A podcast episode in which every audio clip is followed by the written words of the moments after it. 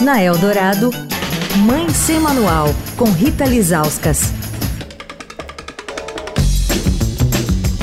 Oi, gente, Mãe Sem Manual de volta. Essa semana falando sobre férias escolares, o momento mais esperado pelas crianças, jovens e muitas vezes também pelos pais. O acampamento Rap Lago lançou o manual do acampante nas redes sociais, mas é direcionado para os pais, quer tirar todas as dúvidas que surgem quando a gente decide mandar os nossos filhos para um acampamento. A gente passa essa semana com Vitor Cunha, que é diretor do Rap Lago e que está tirando aí as principais dúvidas sobre o assunto. Vitor, ontem a gente falou dos sinais que a gente tem que observar nos filhos, né, nos menorzinhos, para saber se eles já estão prontos para passar alguns dias longe da gente. Hoje eu queria falar sobre a separação entre idades. Eu fico me perguntando assim, com cabeça de mãe: Poxa, meu filho tão pequenininho vai para um lugar onde tem adolescente? Como é que eu tenho certeza de que ele vai se divertir, que ele não vai se sentir deslocado? Como é que vocês conseguem né, manter todas essas faixas etárias se divertindo no mesmo espaço?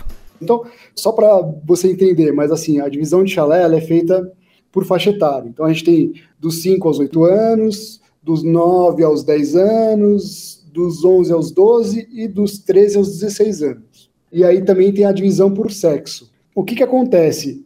Com o perfil das crianças, a gente tem um quebra-cabeça para fazer aqui, né? Como é que a gente junta as faixas etárias, como eu te falei, de acordo com o perfil das crianças, e tem criança que já pede, não, eu quero ficar no, no chalé do meu, do meu amiguinho, ou do meu primo. Então, é um belo de um quebra-cabeça, mas as atividades, de fato, elas são divididas por faixa etária.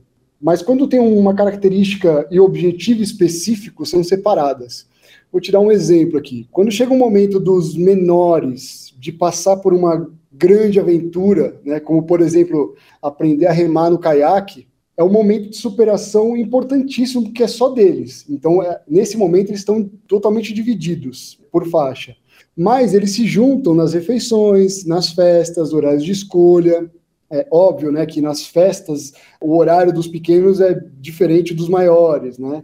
E essa relação entre eles é fundamental, porque existe um aprendizado por observação que é muito importante não vir da criança para com o adulto, mas sim vir da criança com outras crianças e jovens.